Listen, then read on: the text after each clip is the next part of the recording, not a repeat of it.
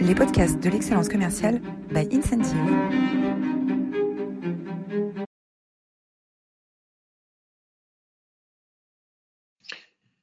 Bonjour à tous, je suis Roland Massenet, je suis ravi euh, de vous accueillir pour cette nouvelle édition des masterclass de l'excellence commerciale. Notre grand témoin euh, aujourd'hui, c'est Stéphanie Talleux. Bonjour Stéphanie. Bonjour Roland. Bonjour à euh, tous. On est vraiment ravis de vous avoir aujourd'hui. Euh, euh, alors déjà, je vais, en profiter pour remercier toutes les personnes qui nous suivent et qui nous sont fidèles hein, au masterclass de l'excellence commerciale. Vous êtes aujourd'hui 391 inscrits. merci de, votre fidélité. la semaine dernière, on recevait euh, Mehdi le directeur de la transformation de la Société Générale au Maroc, qui nous a parlé de la réussite de sa transformation et, du, principal levier qui était on a réussi à embarquer les managers. Hein, on a réussi à embarquer les managers. Et euh, finalement, euh, le thème qu'on va, euh, va aborder ensemble aujourd'hui, c'est un thème qui, qui, qui, qui, parle aux managers et de leur capacité à être à la fois eux-mêmes et de s'inscrire dans une démarche corporate, à suivre des modèles de leadership euh, qu'on peut euh, lire dans les, dans les bouquins de management sans perdre leur personnalité. C'est toute cette ambiguïté qu'on va essayer d'analyser ensemble et d'explorer ensemble. donc, merci, de, merci de votre présence. Incentive, Incentive est, le, est le sponsor des, des masterclass de l'excellence commerciale. Qui sommes-nous? Petite page de publicité. Euh, nous sommes un éditeur de logiciels français euh, qui est là pour euh, aider les entreprises à rendre leurs managers plus efficaces avec des outils qui utilisent les dernières recherches en sciences cognitives pour engager, former, accompagner des équipes. Incentive, c'est la plateforme de conduite du changement des organisations commerciales. Euh, Incentive permet de réduire le nombre d'outils de, management. Des outils, euh, on a souvent des outils pour onboarder, pour former, pour animer, pour évaluer, pour coacher. Et eh bien, Incentive va permettre aux managers de faire euh, tout ça dans une, plateforme tout, en un pour simplifier la vie des managers et leur permettre de devenir des vrais acteurs de la transformation, de devenir des change makers et de participer à la préparation, la mise en œuvre, le déploiement et la pérennisation des grands projets euh, de transformation que vous menez. Voilà, la page de pub euh, est euh, presque terminée. On travaille dans plus de 20 pays, dans 9 langues, dans des secteurs très variés et on s'engage avec nos clients financièrement sur l'atteinte des objectifs opérationnels qu'on fixe ensemble. On a ce jour contribué à 320 millions d'euros de croissance additionnelle pour nos clients. Voilà. Euh, euh, back to business, euh, j'ai envie de dire, Stéphanie. Aujourd'hui, le, manager est dans une position difficile. il est entre le marteau et l'enclume. D'un côté, il y a l'enclume du terrain, avec les exigences des clients qui sont de plus en plus grandes, qui ont besoin de plus de services. Donc le rôle du commercial est en train d'évoluer rapidement. Euh, vers un rôle la plus forte valeur ajoutée. Et donc le commercial est lui-même aussi plus exigeant vis-à-vis de son manager euh, parce qu'il a besoin d'être coaché. Et puis euh, le marteau, c'est l'organisation, hein, et souvent des organisations matricielles qui renforcent les contraintes autour du manager. et dans une matrice, on a au moins deux dimensions, et chaque dimension a son set d'outils, euh, de gouvernance de communication, euh, de politique. Euh, et finalement, le manager se retrouve coincé dans sa petite cellule de la matrice avec, pour certains, l'impression qu'ils n'ont plus aucune autonomie, aucune liberté de, de manœuvre et qu'ils doivent correspondre à un modèle établi. Euh, donc, d'un côté, on demande au manager de devenir un, un, un, coach, un entrepreneur à son niveau, qui est capable d'innover et d'embarquer son équipe euh, dans les, dans, les changements. Euh, et puis de l'autre, euh, de l'autre, cette pièce d'un puzzle dans lequel il a peu de, peu, de, liberté de manœuvre.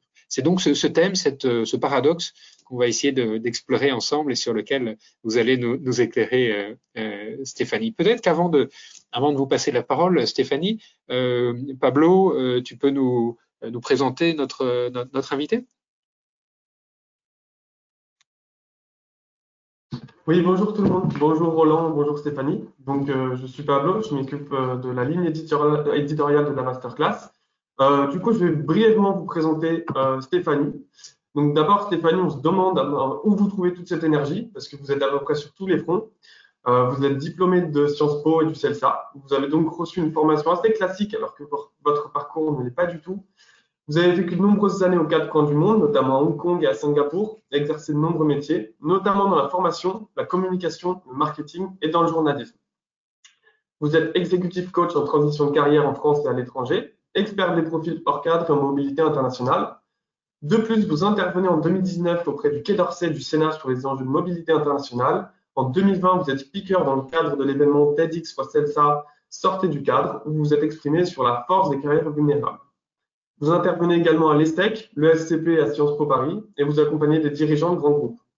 Vous êtes également une spécialiste référence auprès des médias tels que Le Monde, L'Express, Le Nouvel Économiste ou encore Courrier Cadre Dirigeant.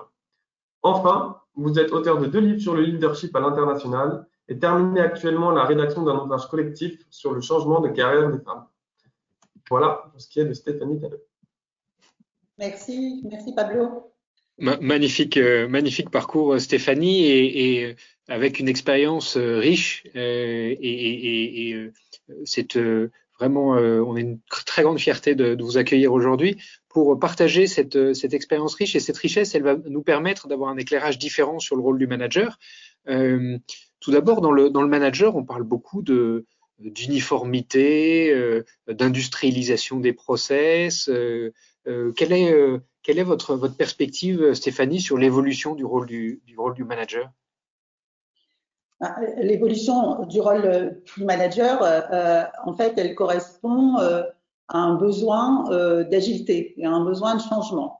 Euh, et euh, c'est le manager, il a un rôle déterminant à, faire, à, à, remplir là-dessus. Euh, c'est de faire en sorte que ces équipes soient agiles, que on réponde aux besoins de sens et de développement des gens que l'on ne définit plus par compétence mais par talent. Donc il y a une approche vraiment radicalement différente qui correspond à un besoin à notre époque, des enjeux de notre époque, les enjeux économiques de notre époque, euh, mais également les besoins de sens et de développement euh, des, personnes euh, pour que celles-ci soient engagées. On va peut-être commencer le, déroulé. Ce que je vous propose, moi, Roland, c'est de rentrer dans le fil de compréhension de ces enjeux, justement.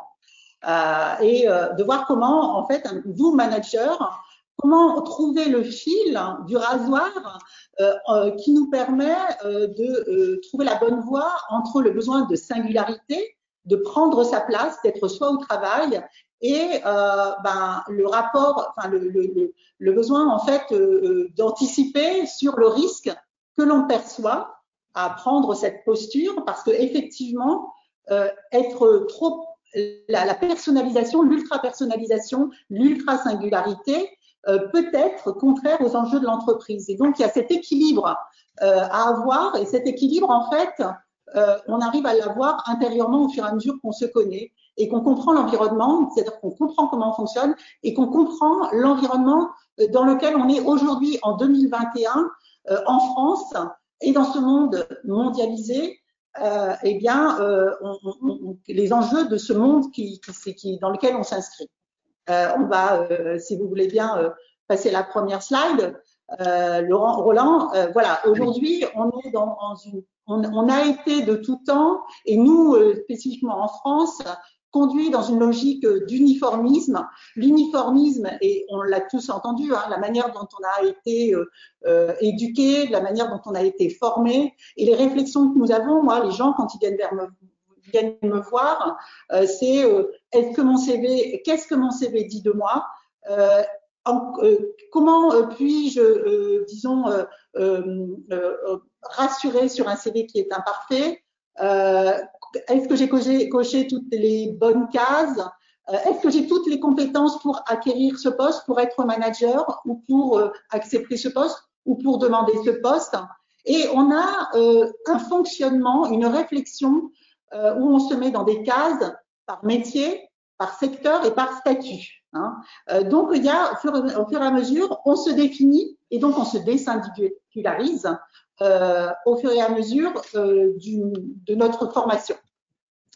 On finit par avoir un jargon de métier, un langage corporate, un jargon d'entreprise, une culture de métier, et finalement, en s'enfermant dans un chemin qui nous éloigne de notre de notre de notre singularité, qui dépersonnalise notre fonction euh, et qui nous acculture vers un métier ou vers un secteur. Euh, et tout cela correspond à une logique et qui est une logique d'industrialisation des RH. Alors, industrialisation des RH, c'est quoi? Eh bien, c'est le besoin que les ressources humaines ont eu de sécuriser euh, tout ce qui a trait à l'activité humaine euh, dans l'entreprise et de la dépersonnaliser. Pourquoi? Eh bien, pour, euh, à quoi ça sert Ça a une fonction, évidemment, et ça a une fonction vertueuse. Euh, ça permet euh, ben, d'assurer la récurrence de la qualité. À partir du moment où il y a beaucoup de gens qui doivent faire une même tâche et que celle-ci doit être coordonnée au sein de l'entreprise, c'est important quand on embauche quelqu'un, bien qu'on mette en place des procédures qui sécurisent le client sur la qualité de ce qu'il va recevoir, euh, et puis qui le protège et qui protège l'ensemble des salariés. Ça sécurise également le recrutement. Ça permet en fait euh, toute cette industrialisation euh, des RH. Que moi j'ai nommé l'industrialisation des RH. Et au fond, en préparant cette compte, je me suis dit tiens, c'est ça au fond qui, est arrivé. Ça permet de sécuriser la qualité du recrutement. Et souvent, les managers, quand ils recrutent, ben, ils ont envie d'avoir quelqu'un de directement opérationnel.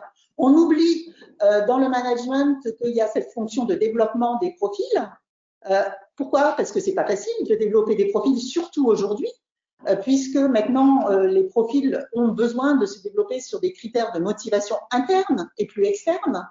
Donc il y a une approche RH qui est plus compliquée, plus personnalisée, et donc l'industrialisation RH permet finalement eh bien d'avoir quelqu'un directement opérationnel euh, qu'on a, sur lequel on n'a pas besoin de, formation euh, longue, euh, qui va être vite performant. et donc, on est sur les carrières linéaires. Donc, cette, cette, cette dynamique va éloigner également l'approche au singulier des gens.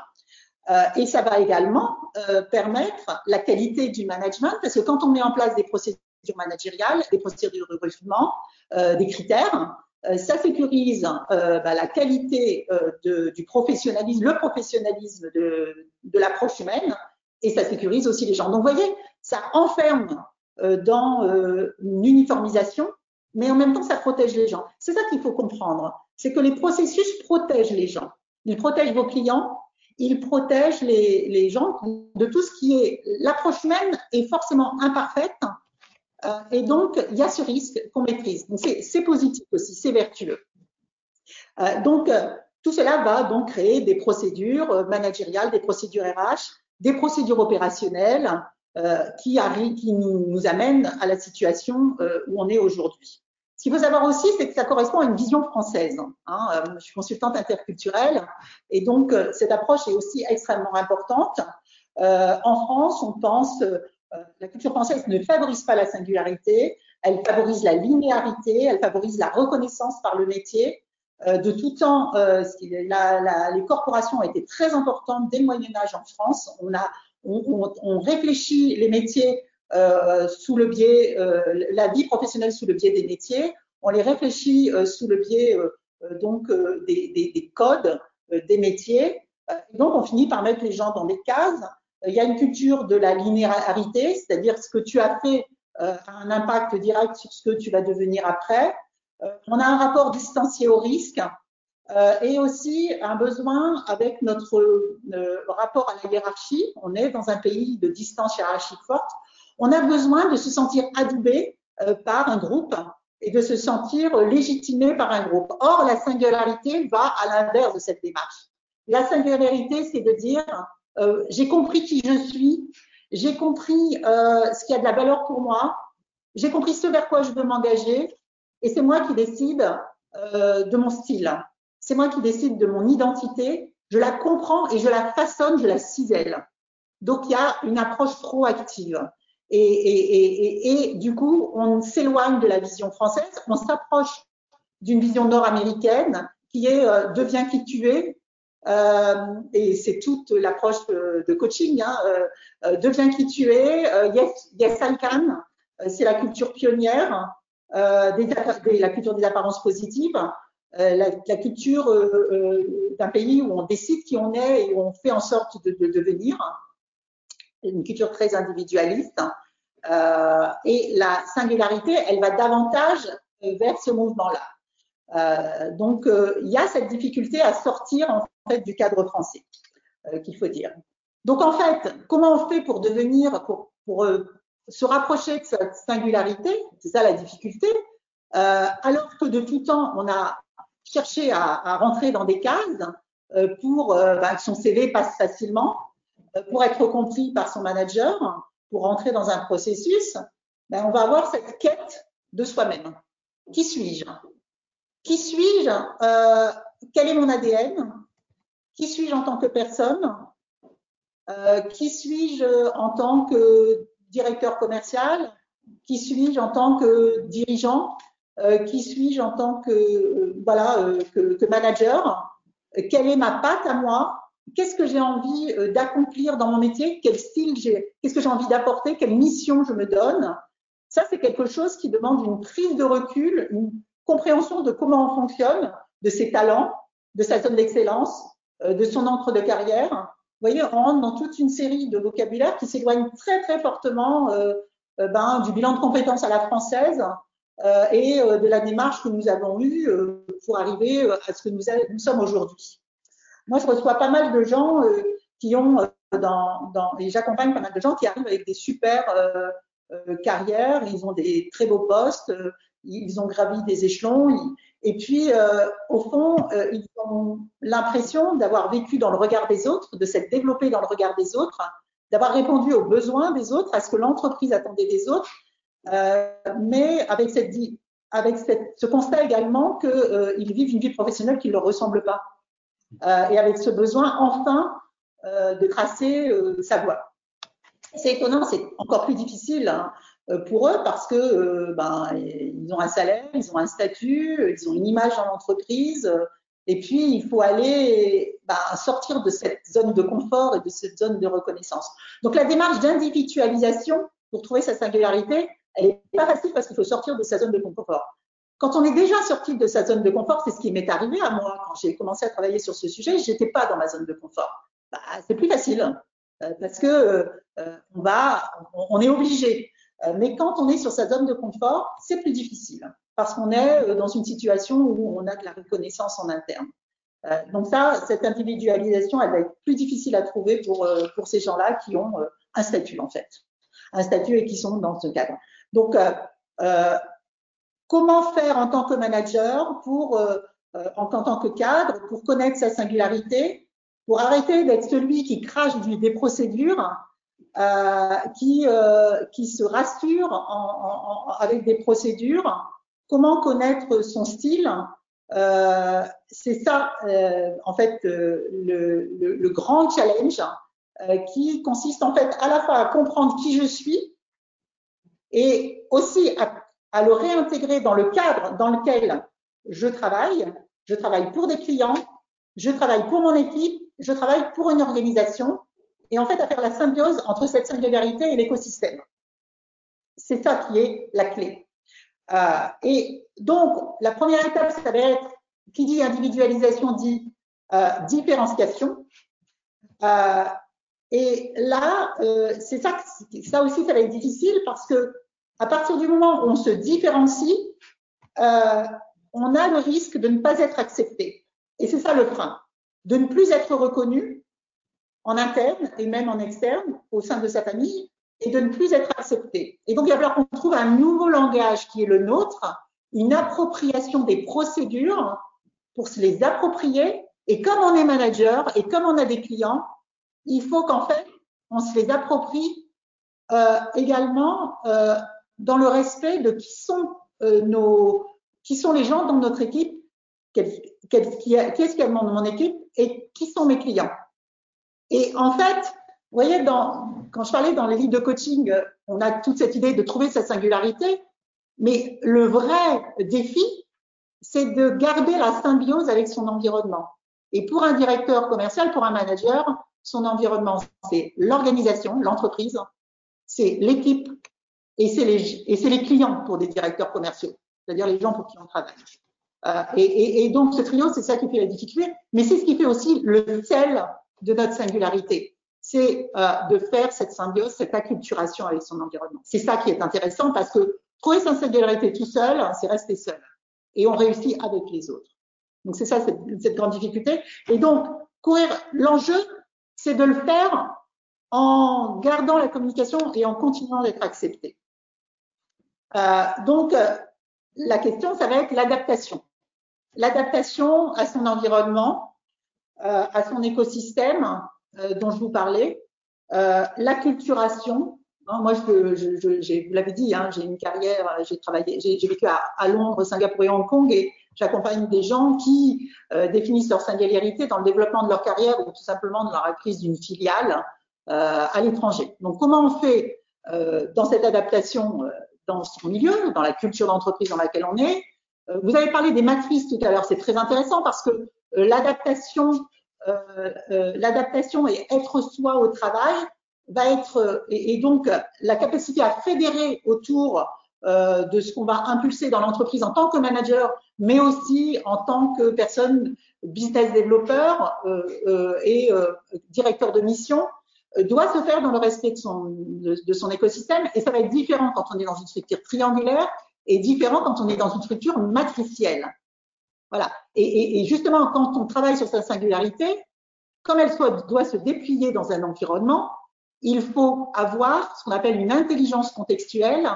Qu'est-ce que je comprends de mon, de, mon système, le système dans lequel je travaille, comment il fonctionne, et en France, il faut comprendre comment il fonctionne de manière informelle et comment je fédère. Donc ça, c'est là la difficulté. C'est peut-être très conceptuel et je vais utiliser Roland euh, pour ne pas hésiter à, à, à me challenger sur l'opérationnel parce que euh, c'est conceptuel. Nous sommes un pays très conceptuel en France, donc euh, euh pour comprendre euh, ce qui se passe et, et, et, le chemin à avoir, il faut passer par les concepts. Mais vos questions et peut-être les, les, les, challenges et les questions de, de Roland ici au fil de mon exposé peuvent permettre. N'hésitez pas surtout et, et, nous aurons des questions par la suite. C'est ça, c'est cette adaptation qui va être la clé, Roland. Et, alors, Stéphanie, euh, euh, euh, vous parlez de matrice. il y a beaucoup de managers ou de directeurs commerciaux, de BU, qui nous disent je suis enfermé dans la matrice et la matrice m'empêche d'accompagner le changement rapide de mes équipes. Je suis prisonnier de la matrice. Comment est-ce qu'on se libère de la matrice? Comment est-ce qu'on retrouve l'utilité d'un leader au sein d'une organisation très structurée? Alors, en fait, euh, il, il, est important le cadre, de comprendre, d'identifier parfaitement le cadre de votre action. J'accompagne des gens qui sont dans, dans ce, ce cas-là. Euh, et euh, si la matrice, elle a une culture, euh, elle n'a pas une culture euh, de la singularité euh, et du changement, de l'agilité, il, ça va être aux dirigeants et à la matrice elle-même, euh, à un niveau hiérarchique supérieur au vôtre, de faire le changement. C'est intéressant parce que moi, je suis, je suis, sur un sujet comme ça euh, dans une entreprise, dans une matrice, dans un grand groupe. Euh, donc, il y a un moment, il faut que comprendre que si la matrice ne correspond pas à votre manière de fonctionner, euh, j'ai envie de dire, il faut la quitter. Donc, soit on la change de l'intérieur, soit on la change autour de soi, soit on va générer une capacité d'influer, mais euh, il faut arriver à un certain niveau hiérarchique, il faut convaincre. Euh, il faut qu'il y ait un changement structurel.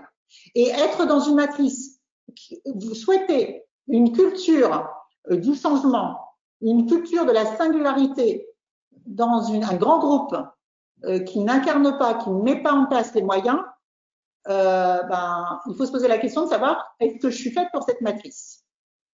C'est très clair. Euh, parce que euh, après, euh, si vous montez en niveau hiérarchique, il se trouve que moi, j'accompagne des gens qui montent et qui du coup peuvent, et qui d'ailleurs utilisent cette force, cette compréhension de leur mission euh, pour, euh, ben, pour incarner le changement qu'ils veulent faire dans leur entreprise. Ça, et on va le voir dans une taille un peu plus, c'est comment on crée un leadership, comment on arrive avec un regard neuf dans un grand groupe et comment on va incarner un changement qui, s'il résonne avec le grand groupe, ben, va vous permettre de gravir les échelons et de prendre le poste qui vous permettra d'influer sur la matrice. Mais il faut être très clair, si vous restez dans votre cadre et que tout est, est fait à l'encontre de cela, euh, vous n'allez pas pouvoir, à votre niveau hiérarchique inférieur, changer la culture de la matrice. Après, comment vous, on peut être dans une matrice qui n'a pas cette culture, euh, on peut être dans une, un grand groupe, une entreprise qui fonctionne très mal et avoir une très belle euh, carrière dans une dans un, une entreprise qui fonctionne mal et développer son son projet, enfin développer son identité et son chemin euh, dans un secteur en crise on, on dissocie. Aujourd'hui, en fait, ce qui est intéressant, c'est qu'on peut parfaitement dissocier sa carrière euh, de l'entreprise, de l'organisation dans laquelle on est. C'est ce qu'on appelle le principe des carrières nomades, hein, euh, des carrières euh, en des carrières disruptives. C'est-à-dire que vous pouvez être dans une organisation que vous utilisez comme outil pour développer votre identité professionnelle. Mais ça, vous le voyez, ça nécessite une prise de recul et au lieu de se dire c'est les RH qui vont gérer ma carrière, de piloter soi-même sa carrière. Donc ça nécessite en marge de son travail euh, d'opérationnel dans la journée, d'avoir une réflexion beside sur le développement euh, de ses talents et de sa carrière. C'est ce qu'on fait avec les clients en fait. Hein. Donc, euh, je ne sais pas si j'ai répondu à votre question, mais elle est complexe. Hein, oui, tout à fait. Tout et, à et fait. donc, en fait, on, on s'intéresse à la personne, on voit en fonction de sa situation comment elle, elle peut interagir dans la matrice, en fonction de son. De sa Le fonction. mot suivant que vous avez que vous avez choisi, c'est utilité. Euh, utilité, c'est euh, mettre l'entreprise le, euh, à son utilité pour le développement de sa carrière. C'est ça que vous entendez par utilité? Oui, et alors là, on, va, effectivement, bravo Roland, on, va aller sur, voilà, on va être très agile dans cette présentation. souvent, et, c'est ce que nous impulse les, les livres de coaching, c'est, et d'ailleurs ce qu'on entend souvent, c'est l'entreprise, elle est là pour me développer. Non, l'entreprise, elle est là pour faire de la performance économique, euh, pour satisfaire ses clients et pour être rentable économiquement. Et elle utilise votre développement euh, pour vous retenir, pour vous faire progresser, euh, pour faire monter en compétences et s'appuyer sur les acquis issus de leur de, de, de, leur, de leurs collaborateurs à travers leur parcours en interne pour créer cette performance et pour répondre aux attentes des clients et pour être rentable économiquement. Et, donc, euh, ce qui est important, c'est de comprendre, vous, chacun d'entre nous, de se dire comment moi je peux utiliser l'entreprise euh, pour me développer? Et les grands groupes, ils sont souvent super forts là-dedans. Euh, et ensuite, comment je peux utiliser mon manager, comment je peux utiliser les RH pour me mettre en pouvoir de me développer, mais en gardant dans l'esprit que la priorité et ce pourquoi je suis payé au départ, c'est pour ses priorités, c'est pour besoins, pour répondre aux besoins de l'entreprise. Premier, ce que je vous ai énoncé tout à l'heure, la rentabilité économique. Et le respect du cadre, il est extrêmement important. Parce que penser que l'entreprise, elle est là pour vous rendre heureux ou pour vous développer avant tout, non. Euh, c'est vous qui devez vous rendre heureux, c'est vous qui devez vous développer en utilisant les outils dont l'entreprise, dont votre manager, dont les RH qui sont à votre disposition. Et ça, c'est ce qu'on appelle l'empowerment. J'ai répondu à votre question, Roland? Oui, tout à fait tout à fait. Euh, voilà. je, je, je, regarde, je regarde euh, ma montre et, et euh, on, on, avance à grands pas dans le dans cette dans cette masterclass. il y a quelques quelques autres mots clés que vous avez que vous avez sélectionnés. Le, le, le, lesquels, lesquels j'en passe quelques-uns après utilité, your way, leadership, marque, gestion des talents, équipe, oui. engagement. Euh, si euh, il nous reste à peu près cinq minutes ensemble, euh, qu'est-ce que, euh, quels sont les mots clés qui sont le, pour vous le plus important aujourd'hui pour les managers qui ont envie de, de trouver leur voie, euh, leur voie singulière entre j'ai envie d'être un bon soldat et j'ai envie de contribuer au succès économique de l'entreprise et parallèlement j'ai envie de développer ma carrière et de m'épanouir personnellement? Je pense que je vais tous les utiliser en même temps pour vous dire que aujourd'hui, euh, les RH, euh, l'innovation RH, l'innovation managériale, c'est la gestion des talents. Et le talent, c'est quelque chose avec lequel vous êtes né, que vous avez euh, en vous, et alors que les compétences, c'est des choses qu'on acquiert. donc vous voyez qu'il y a vraiment un changement de, de, vision dans les RH. On est passé de la gestion prévisionnelle des compétences et des emplois à la gestion des talents. C'est processé dans les entreprises. Hein. donc, les RH, ils sont là-dedans. Donc, vous êtes parfaitement légitime à développer votre singularité. Et donc, mais vous êtes un acteur. C'est-à-dire que euh, à chacun d'entre nous d'être euh, un agent libre, euh, de manager sa carrière, son identité, son profil comme une marque à l'intérieur de l'entreprise et à l'extérieur, dans les réseaux, en s'ouvrant à l'extérieur pour être en permanence employable, pour ne pas se, se cantonner à l'entreprise, pour rester créatif, pour être innovant, euh, et puis euh, euh, également pour conduire sa carrière comme une start-up. Et en tant que manager, ce qui est fondamental, c'est de bien comprendre que ce que vous voulez pour vous, vos collaborateurs le veulent pour vous, ils en ont besoin. Et donc, en tant que manager, de développer vos collaborateurs comme des talents et de comprendre que eux-mêmes, de, les aider euh, à être dans cette culture du risque, dans cette culture de euh, ben, je vais faire des choses que je ne sais pas encore faire, je vais faire des propositions qui sont disruptives, d'être ouvert à cela, donc de sortir de la sécurité pour rentrer davantage dans le risque et de manager euh, donc votre équipe comme une équipe de talents complémentaires. Voilà. Et, et, aussi le job du manager, c'est de mettre en mots cette complémentarité euh, cette complémentarité, certes, de hard skills, mais de soft skills. Euh, et qu'en quoi l'équipe forme une équipe complémentaire euh, avec ses regards croisés sur à quoi je sers, sur ces deux dimensions hard skills et soft skills, et sur l'engagement. Ce qui fait qu'on va avoir son utilité dans l'entreprise, c'est deux choses, c'est ses compétences et ses talents, euh, auxquels il faut être ouvert, mais aussi ce pourquoi je veux m'engager. Qu'est-ce que moi, personnellement, Stéphanie Talleux, dans cette entreprise, euh, qu'est-ce qui, a du sens pour moi-même en tant qu'individu et qui rejoint le sens des enjeux de l'entreprise? Je pense que j'ai utilisé pas mal de ces mots. Ça, c'est vraiment, euh, vraiment une perspective euh, différente. Quand on entend engagement dans les entreprises, on est toujours sur l'engagement de l'équipe, l'engagement au service de l'entreprise. Euh, ce que vous dites, ce que vous nous dites aujourd'hui, c'est que l'engagement, c'est aussi ce sur quoi moi j'ai envie de m'engager. donc c'est une vision finalement plus à la fois plus holistique et plus personnelle de, de, de l'engagement qui permet de retrouver du sens dans un environnement où on est un peu prisonnier de cette matrice. C'est ça Absolument. À la fois euh, dans le rapport de, du, du, collaborateur avec l'entreprise et dans le rapport du collaborateur avec son manager et donc du manager avec son collaborateur et avec l'entreprise, il y a euh, la jonction. Ce qu'il faut, ce qui est important, c'est de trouver euh, la jonction, le point d'intersection entre l'engagement personnel, l'engagement par exemple personnel de Roland dans dans la, la, la, le monde du travail et ça doit se croiser avec les enjeux de l'entreprise, avec l'engagement euh, de l'entreprise. Donc on est sur des valeurs communes, mais la personne ne va pas se fondre à l'entreprise. On est, c'est un peu comme dans un couple. On est ensemble, on fait un truc ensemble, on fonctionne différemment, mais il y a des intersections et il y a un consensus sur les valeurs et sur euh, ce pourquoi on va être engagé. Voilà, c'est cette difficulté. J'ai répondu à votre question, Roland? Oui, oui. Ben, merci beaucoup, euh, Stéphanie. On arrive, euh, on, est, on est très très rigoureux sur les, sur, dans les masterclass de l'excellence commerciale parce qu'on sait que nos, auditeurs ont des agendas très chargés. Euh, et donc notre promesse, c'est dans 30 minutes, vous êtes libre.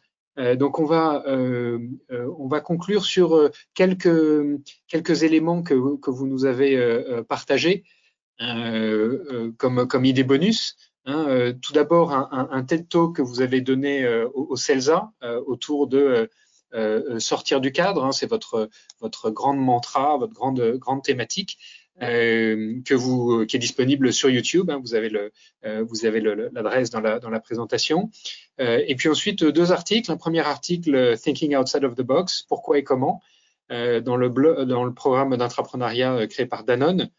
sur le sur le site ifprogramme.com et puis un autre article sur le sur le même sujet euh, Why You Need to Think Outside of the Box euh, du blog euh, du blog entrepreneur.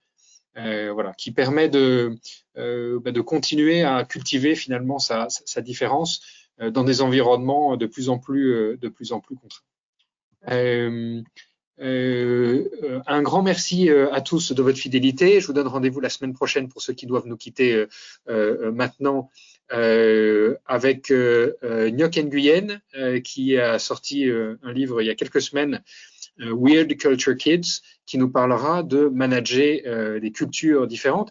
Et c'est euh, peut-être un sujet que dans les questions on peut on peut aborder ensemble, puisque vous êtes aussi une, spécialiste de, des différences interculturelles. Oui, absolument. Bah, vous savez, l'acculturation dont je vous parlais, un écosystème, moi je, je, travaille beaucoup sur les changements de carrière, donc des gens qui vont sortir de grands groupes pour aller travailler dans des organisations internationales, il y a forcément une acculturation, même si on continue de travailler en France et en français. Euh, et euh, effectivement, ça paraît une évidence quand on travaille avec des gens de cultures nationales différentes, mais euh, une grande partie de la singularité, c'est de comprendre que les jeunes fonctionnent différemment, même s'ils sont français. Donc à partir du moment, l'autre, l'autre nécessite une acculturation. Moi, quand j'arrive dans votre écosystème incentive, vous avez un type de fonctionnement, des procédures, euh, voilà, différentes. Euh, quand vous arrivez en tant que manager, quand vous êtes nommé dans une nouvelle business unit ou quand euh, vous allez rejoindre une autre équipe ou intégrer une startup interne, que sais-je, il y a forcément une acculturation.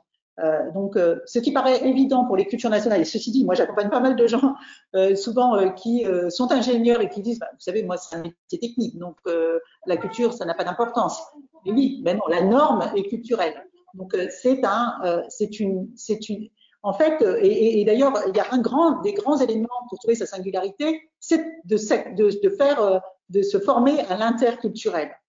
Parce que la difficulté en entreprise, hein, la difficulté, en fait, dans tous les, toutes les interactions, que ce soit avec les clients, avec le manager ou avec le dirigeant, c'est de travailler avec l'autre, hein, avec un autre qui fonctionne différemment. Et il n'est pas que euh, ça, c'est pas l'autre, ce n'est pas que l'autre d'une culture étrangère, c'est l'autre. C'est chacun d'entre nous qui sommes ici en train d'échanger. C'est moi avec mon langage de consultant, c'est moi avec mon langage d'expert RH, c'est moi avec mon langage de coach, euh, même si j'ai vraiment, euh, je fais toujours des efforts pour m'en éloigner, c'est moi avec mon langage euh, peut-être parfois conceptuel, et c'est cette interaction et cet échange qu'on doit faire. Oui, ça c'est sûr, c'est fondamental. Pour moi, c'est c'est le fil de ma vie, évidemment. Alors, si vous voulez poser des questions, euh, n'hésitez pas. Vous avez une interface sur la droite, l'interface GoToWebinar. Vous pouvez poser euh, directement euh, vos questions et, Pablo va, nous les, va nous les transmettre. je vois une, une, première question autour de la, matrice génère souvent des conflits. Avez-vous un conseil d'outils pour euh, gérer les conflits qui en résultent Est-ce que vous avez des, des, des, outils de gestion, de résolution de conflits euh, à, à, suggérer à, à, nos, à, nos, auditeurs? Énormément. Alors, la matrice génère souvent des conflits. Euh, il, y a, y a, plusieurs éléments. Euh, souvent, euh, je vous le dirais très franchement, souvent on communique par mail. Je vais vous donner des trucs très très opérationnels. Souvent, puisqu'on a été très conceptuel, souvent on communique par mail. Alors là, moi je vous conseille rien de tel que décrocher son téléphone ou euh, prendre l'escalier et monter à l'étage pour parler avec la personne en one-to-one. D'autant qu'en France, nous sommes dans une culture euh, de l'alchimie interpersonnelle et du relationnel. On n'est pas aux États-Unis, c'est eux qui ont inventé le mail, donc se parler directement. Et puis ensuite, euh, autre point, euh, comprendre la vision de l'autre, c'est-à-dire être dans une écoute active et aller l'écouter et entendre ses émotions, il vide son sac et euh, reformuler pour se mettre, adopter son logiciel de pensée, comprendre quels sont ses enjeux, comprendre quelles sont ses difficultés, quelles sont ses objections et en parler. Alors, avec cela, euh, j'ajouterais que euh, dans les matrices, euh, beaucoup de gens, moi je travaille beaucoup sur le sens politique hein, et sur les inconvénients des jeux politiques en entreprise. Et il y a des gens qui sont individualistes. Qui, en, en, entreprise, on a des gens qui sont carriéristes personnels, qui sont individualistes, et, et, il y a des gens qui sont orientés résultats, qui sont orientés projet. Donc c'est très binaire ce que je vous raconte, mais euh, en fait, euh, quand euh, vous avez quelqu'un qui est orienté autour de l'objectif et une autre personne à côté qui a juste envie de générer des la certitude du pouvoir qu'elle met à son profit, forcément, il y a du conflit.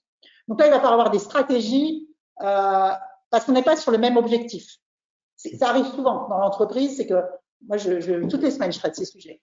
Et donc, comme on n'est pas sur le même objectif, il va falloir euh, faire une communication très agile. Tout passe par la communication, en fait. Donc, il va falloir comprendre ce qui est en jeu, quel est le positionnement euh, de la personne avec qui il y a du conflit, comprendre quelle est sa vision, et puis s'appuyer euh, eh bien, sur euh, sa vision, bah, ses, objectifs, la compréhension de ses objectifs et sa vision pour, pour négocier, pour, je ne vais pas dire pour manipuler, mais pour fédérer en fait. Voilà, c'est de la communication à ce niveau-là. Et puis après, comprendre euh, bah, quand on est en distance hiérarchique dans un pays de culture distance euh, qui, qui, a un rapport, euh, enfin qui, qui, reconnaît la distance hiérarchique, hein, eh bien il va falloir utiliser cette prise de conscience pour s'appuyer sur la hiérarchie. Quand on est en hiérarchie plate, on va opérer différemment. Euh, donc, il va falloir comprendre quelle est le, la culture de fonctionnement de notre interlocuteur. Et vous parlez de grands groupes, souvent c'est des grands groupes internationaux. Moi, je demande souvent hein, aux gens, euh, ben, la personne en question, euh, elle est de quelle nationalité, elle a eu quelle éducation, elle a vécu où, pour comprendre si ce qu'on perçoit de son type de fonctionnement, il est lié à sa culture. et voilà. Et puis ensuite, pour, pour négocier, pour échanger, pour fédérer, pour influencer. Voilà. Pour résoudre euh, les conflits par le consensus, euh, avoir une prise de recul émotionnelle, s'appuyer sur les émotions de l'autre. En France, euh, on est sur une culture très conflictuelle. Quand vous allez en Asie, et dans beaucoup de pays d'ailleurs, on est sur le consensus. Et on, on réussit beaucoup plus par le consensus que par, que par le conflit, même si sous-jacent, on n'est pas d'accord. Voilà. Mmh. Donc, il y a toute cette à la fois des types très simples, donc comme je vous les expliqué au début, et puis après une compréhension euh, ben, euh, du, du, de ce qui est en jeu. Chez la compréhension de la personne et compréhension de. En fait, il faut comprendre ce qu'il joue et puis euh, jouer, connaître la règle du jeu et puis la jouer. Voilà. Très bien. Donc c'est complexe, hein, forcément. C'est complexe, oui, c'est complexe. Pablo, est-ce qu'on a d'autres questions oui, alors on a eu euh, quelques questions. Euh, la première de Warren qui nous demande Aujourd'hui, dans une société en pleine digitalisation, avez-vous des conseils à donner pour le recrutement de commerciaux? Entre parenthèses, plutôt des jeunes dynamiques. des jeunes dynamiques. Alors, dans une situation de pleine quoi? J'ai pas euh, entendu le mot ça. En pleine digitalisation. Non, dans une situation de pleine quoi? Dans une société en pleine digitalisation. Avez-vous des ah. conseils à donner pour le recrutement de commerciaux? Alors, comment communiquer euh, euh, en digital, c'est ça? Comment euh, recruter, comment, Pour répondre à des, pour, pour embaucher des gens qui vont travailler sur le digital ou pour communiquer avec eux via les outils, les réseaux sociaux? La, on ne sait pas. Vous ne savez pas? C'est-à-dire la, la question, c'est comment employer des jeunes Moi, je pense qu'il faut arrêter euh, euh, de mettre les gens dans des cases. Vous voyez, moi j'ai 50 ans, Pablo, euh, voilà, il est beaucoup plus jeune que nous, et disons stéréotypé par âge, ça va totalement à l'encontre de la singularité. On s'adresse à des individus, on ne s'adresse pas à des classes d'âge. voilà, on s'adresse à la singularité des gens. Et, le jour où on aura compris ça, le jour où on aura compris que les gens ils veulent savoir ce que vous avez dans le ventre, qui vous êtes, votre entreprise c'est ce qu'elle a dans le ventre et qu'est-ce que vous voulez lui mettre dans le ventre. Euh, et puis après, vous, vous, le faites passer en digital ou euh, euh en one-to-one quand vous avez la personne de vous. Et arrêtez de penser que les jeunes, il faut s'adresser à eux. C'est des individus qui ont des tripes, hein, qui ont des émotions, qui ont des engagements très différents. Euh, quand on est sur, moi, j'accompagne des gens plus âgés, hein, euh, pas, forcément plus âgés, à partir de 40 ans, mais euh, je suis entourée évidemment de jeunes. et c'est des individus. C'est pas parce que tu es une femme qu'on va devoir s'adresser à toi que parce que tu es une femme. c'est pas parce que tu es jeune. Donc, le jour où on sortira de ça, je pense qu'on aura fait un énorme pas. Aller chercher quelle personne se cache derrière ce jeune.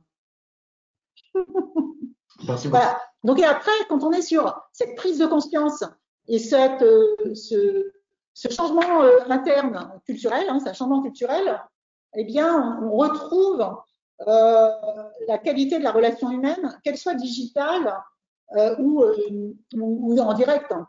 Vous savez, sur Internet, sur LinkedIn, c'est très simple. Moi, je communique pas mal sur LinkedIn. Il y a des gens qui se disent, moi, quand je communique sur LinkedIn, je communique à une plateforme, je communique à un logiciel. Voilà. Et donc, on va utiliser toutes des techniques euh, pour euh, être référencé, etc., Moi, je communique toujours avec des gens. Donc, c'est sur la qualité et sur euh, la singularité des gens, de moi-même, que je vais jouer sur la marque personnelle. Adressez-vous, est-ce que vous vous adressez à un logiciel ou est-ce que vous vous adressez à un être humain? C'est ça la clé. Voilà, c'est ça le choix. Est-ce que vous faites de l'industrialisation ou est-ce que vous êtes sur l'humain? Est-ce que vous industrialisez ou est-ce que vous humanisez ce que vous faites en fait, du coup, vous voyez, euh, je me permets, Pablo, de recadrer la question. Pour, euh, voilà, c'est, j'ai compris la question et c'est ça ma réponse. Bah, merci beaucoup. Très bien. Question, question suivante, Pablo Question suivante, euh, cette fois-ci, c'est Olivier qui nous demande Dans les grands groupes internationaux, le fait d'être français n'est-elle pas la seule singularité ou la caricature qu'il est possible de mettre en avant ou de faire comprendre de manière positive et ou négative? Oui, forcément. Euh, quand vous arrivez, euh, ce qu'on voit de vous, d'ailleurs souvent quand on fait des conférences auprès des femmes, on dit, bah, vous savez, ce qu'on va voir de vous, c'est pas que vous êtes une femme, c'est que vous êtes une française.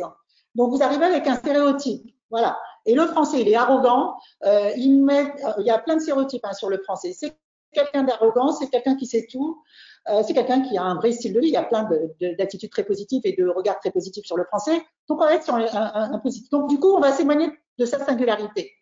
Euh, et ce qui est très important plus que tout, d'abord quand on arrive, c'est de rassurer sur les stéréotypes qu'on appose à un Français. Nous sommes plein de Français sans doute en ce moment. On est trois Français là, Pablo, Roland et moi. Euh, évidemment qu'on est tous très différents. Euh, et donc, ce qui constitue notre singularité, c'est toute une série euh, ben, d'appartenances françaises, régionales, de, de formation, etc., etc. Et évidemment la personnalité. Donc, il va falloir rassurer d'abord sur les stéréotypes qu'on appose aux Français, dire voilà, je ne suis pas arrogant, euh, je suis capable de mener euh, une, réunion euh, de manière efficace, je suis capable d'écouter les autres, je suis capable d'avoir une vision non ethnocentriste ben, d'un sujet. Or, souvent en France, on est ethnocentriste pour balayer évidemment très rapidement ce qu'on peut apposer à un Français. Et puis ensuite, qui, compréhension de euh, qui j'ai en face de moi, comment il fonctionne, comment fonctionne un Nord-Américain, comment fonctionne un, un Hongkongais, euh, comment fonctionne un Japonais, comment fonctionne euh, euh un Argentin, et, et, et donc euh, comprendre ce qui va avoir de la valeur pour lui, ce qu'il va voir, ce qui va avoir de l'importance. Donc ça, c'est extrêmement important pour nouer le contact, pour créer la confiance, pour tout simplement qu'il y ait de l'échange. Et ça, ce qu'on fait dans la formation interculturelle, qui est totalement méconnue chez les Français. Et, et c'est de là, et c'est surtout ce qui est important, c'est s'adapter sans se suradapter. Voilà, pour faire après euh, émerger en fait votre leadership qui est forcément lié à votre singularité.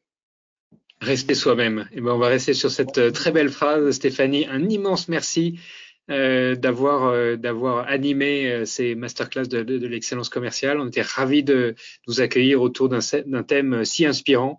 Leader, comment rester soi-même dans des environnements qui nous qui nous donnent de plus en plus de contraintes. On va poursuivre cette discussion la semaine prochaine avec euh, Nyok Nguyen, hein, qui nous parlera de son dernier ouvrage Weird Culture Kid, Managing Different Cultures.